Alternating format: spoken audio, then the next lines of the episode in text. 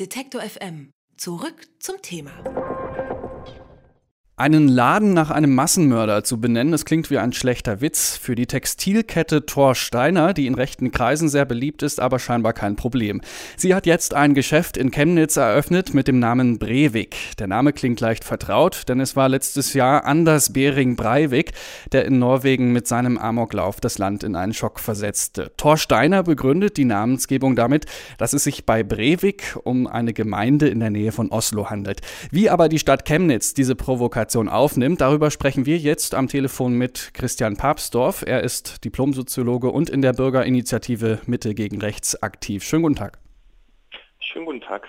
Also die Marke Steiner hat jetzt einen Laden in Chemnitz unter dem Namen Brevik eröffnet. Da kommen unweigerlich Erinnerungen an den rechten Amokläufer in Norwegen auf. Wie sind denn so die Reaktionen in der Stadt darauf? Richtig. Also wir haben das jetzt auch erst relativ kurzfristig mitbekommen, dass dieser Laden eröffnet wurde. Wir, und da spreche ich jetzt erstmal für diejenigen, die sich quasi aktiv gegen rechten Lifestyle hier in Chemnitz engagieren, waren natürlich geschockt. Ich glaube, so ein Großteil der Stadt hat das noch gar nicht mitbekommen. Unter anderem, weil wir gerade ein anderes Großevent gegen rechts gestern hatten, eine riesige Demonstration. Im Wesentlichen waren wir äh, sehr geschockt, weil das hätten wir dann selbst den Leuten vom äh, Tor Steiner Versand nicht zugetraut. Der Laden selbst ist in so einer Ecke, wo die so ein bisschen als Studentenviertel gilt. Ist das richtig? Ja, die Platzwahl ist in der Tat äh, sehr ironisch ein bisschen, also äh, sehr ungünstig. Das ist der Prühl, das ist eine ehemalige Ladenstraße noch zu DDR-Zeiten gewesen, die jetzt äh, sehr lang brach lag. So kann man also jetzt momentan noch sehr günstig mieten, die aber jetzt äh, als Studentenviertel etabliert wird. Die Universitätsbibliothek wird also zeitnah dahin ziehen. Da gibt es auch schon ein paar Sachen, da werden Kneipen entstehen, äh, da war jetzt gerade eine schöne Bar auch schon gewesen. Also das ist ein Viertel, was jetzt gerade anfängt aufzublühen und durchaus eher für eine alternative Szene äh, bekannt sein wird, hoffentlich in ein paar Jahren. Äh, dementsprechend ist es dann umso spannender, um das mal wertneutral auszudrücken, dass dieser Laden genau zu Beginn dieses Viertels sich jetzt platziert hat. Sind da Aktionen von Ihrer Bürgerinitiative angedacht? Sie sagen, das ist jetzt noch relativ neu, sind, aber gibt es da schon Pläne, dagegen vorzugehen? Also wir werden mal schauen. Wir hatten ja die Bürgerinitiative vor äh, drei Jahren gegründet, dieses Mitte gegen Rechts Chemnitz und äh, uns da so ein Info-Container gemietet. Das ist also ein, ein, relativ großer Baucontainer, der also rundum mit Informationen zu rechtsradikalen Lifestyle, zu Marken, zu Klamotten, zu Erkennungszeichen, zu Symbolen und Ruhen und sowas äh, verziert war. Den hatten wir dann in der Tat zu Beginn, das war auch der Anlass für das Projekt, die Straße der Nation. Das ist also bloß wenige hundert Meter entfernt von dem neuen Laden, von den anderen Laden gestellt, der ähnliche Kleidung verkauft, unter anderem auch Thor Steiner. Und äh, dieser Container steht auch jetzt gerade wieder im Rahmen einer anderen Initiative, äh, Chemnitz zeigt Gesicht heißt die, durchaus auch in der Nähe. Also wir werden da mal gucken, ob wir den vielleicht nochmal umstellen oder wie das ausschauen kann. Das war zumindest, wo wir die Symbolik aufgegriffen haben, dann gesagt haben, wenn es hier Ladengeschäfte gibt, die man doch auf juristischen Weg, wie sich gezeigt hat, nur relativ schwer da wieder wegbekommt, wenn es so eine Geschäfte gibt, die sich quasi in den öffentlichen Raum positionieren, dann halten wir zumindest dagegen und haben damit auch äh, sehr gute Erfahrungen gemacht.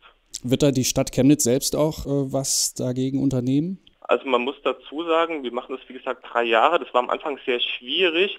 Äh, jetzt so im letzten Jahr gibt es hier ein sehr deutliches Umdenken. Es hängt damit zusammen, dass wir einen lokalen Aktionsplan in Chemnitz haben mit einer Koordinationsstelle, die unter anderem halt dann sehr ansprechbar ist und äh, quasi auch so aus Perspektive der Kommune zeigt, was möglich ist, was nicht möglich ist. Deshalb habe ich da ein sehr gutes Gefühl. Ich habe das schon angesprochen. Wir hatten gestern die Demonstration anlässlich der äh, Jährung der Bombardierung von Chemnitz, wo also auch knapp 400 rechtsextremen Aufmarsch hatten. Und da hatten wir gestern so 4.000 bis 5.000 Gegendemonstranten. Noch vor drei Jahren waren das ungefähr 300 gewesen. Also ich glaube, es tut sich gerade was in der Stadt, es entwickelt sich ein Bewusstsein. Es hängt auch damit zusammen, dass Unternehmerinnen und Unternehmer hier ansprechbar sind, dass es einen breiten politischen Konsens gibt. Also ich hätte da jetzt ein besseres Gefühl als noch vor ein paar Jahren. Und trotzdem gibt es Provokationen von rechts. Thor Steiner hat behauptet, mit dem Namen Breivik äh, auf eine Gemeinde in Norwegen zu verweisen. Ihre Einschätzung dazu? Gibt da zwei Seiten an der Geschichte. Ich meine, die ähm, Verwechslungsgefahr ist eindeutig und die Sympathie wahrscheinlich mit dem Attentat auch.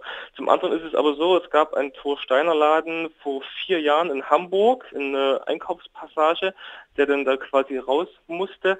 Und dieser Laden hieß ebenfalls Breivik. Und das war natürlich eine ganze Zeit vor dem Attentat, so dass man jetzt, ich will jetzt auf keinen Fall quasi für die falsche Seite positiv argumentieren, man muss zumindest die äh, Fakten zur Kenntnis nehmen, dass es schon mal so einen Laden gab mit demselben Namen, mit derselben Gemeinde aus Norwegen, dass das jetzt natürlich so zeitnah nach dem Attentat die Verwechslungsgefahr auf den Plan bringt, ist, glaube ich, eine beabsichtigte Provokation.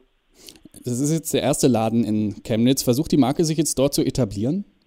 Das ist der erste reine Torsteiner Laden. Es gibt, wie gesagt, ein paar hundert Meter weiter weg einen, der auch sehr aggressiv das bewirbt, mit riesigen Schautafeln und überhaupt eine ganz gute Struktur an Ladengeschäften. Wenn man ein bisschen guckt, wo Torsteiner präsent ist. Ich glaube, die haben jetzt 13 eigene Läden, wovon so acht oder neun hier quasi mehr oder weniger in Sachsen und Thüringen. Magdeburg gibt es, glaube ich, noch einen verortet sein müssten. Also so dass man, so traurig das auch ist, davon ausgehen muss, dass hier der Osten und Chemnitz vielleicht im Speziellen nochmal ein sehr guter Markt ist für diese Kleidung. Wie schätzen Sie die Chancen jetzt ein, dass dieser Laden im Studentenviertel nicht lange, hoffentlich nicht lange Bestand halten kann? Allgemein ist es ja sehr schwierig, so einen Laden loszubekommen. In dem Fall bin ich ein bisschen optimistischer gestimmt, weil die anderen Läden, die es in Chemnitz schon gibt, wo es auch Demonstrationen gab und Proteste und Bündnisse und so weiter, da hat sich ja nie was getan. Jetzt ist die Ausgangssituation ein bisschen anders. Zum einen, weil der Laden, die hatten die Lage schon angesprochen, günstig für Gegeninitiativen ist. Es gibt also eine ganze Anzahl an, an Bürgerhäusern, an Vereinen, die AG In- und Ausländer ist da. Es gibt direkt um die Ecke wirklich ein Abgeordnetenbüro von der von der Hanka Kliese, die für die SPD im Landtag sitzt. Also ich sag mal, es gibt da jetzt ein jüdisches Restaurant, was direkt um die Ecke eröffnet, was in Chemnitz umzieht. Es gibt zumindest Leute, die da sehr mittel- oder bis langfristiges Interesse daran haben müssten, diesen Laden da wegzubekommen. Zum anderen gab es äh, Signale, dass der Vermieter, äh, der ist nicht aus Chemnitz, das quasi nicht gewusst hat und aber auch klagen wird dagegen. Wie erfolgreich das sein wird, es bleibt abzuwarten. Aber es ist zumindest im Unterschied zu anderen Geschäften eine relativ gute Ausgangslage. Soweit also Christian Papsdorf von der Bürgerinitiative Mitte gegen Rechts über den Torsteiner Laden in Chemnitz, der sich Breweg nennt. Vielen Dank für das Gespräch. Ich danke Ihnen, schönen Tag. Alle Beiträge, Reportagen und Interviews können Sie jederzeit nachhören im Netz auf detektor.fm.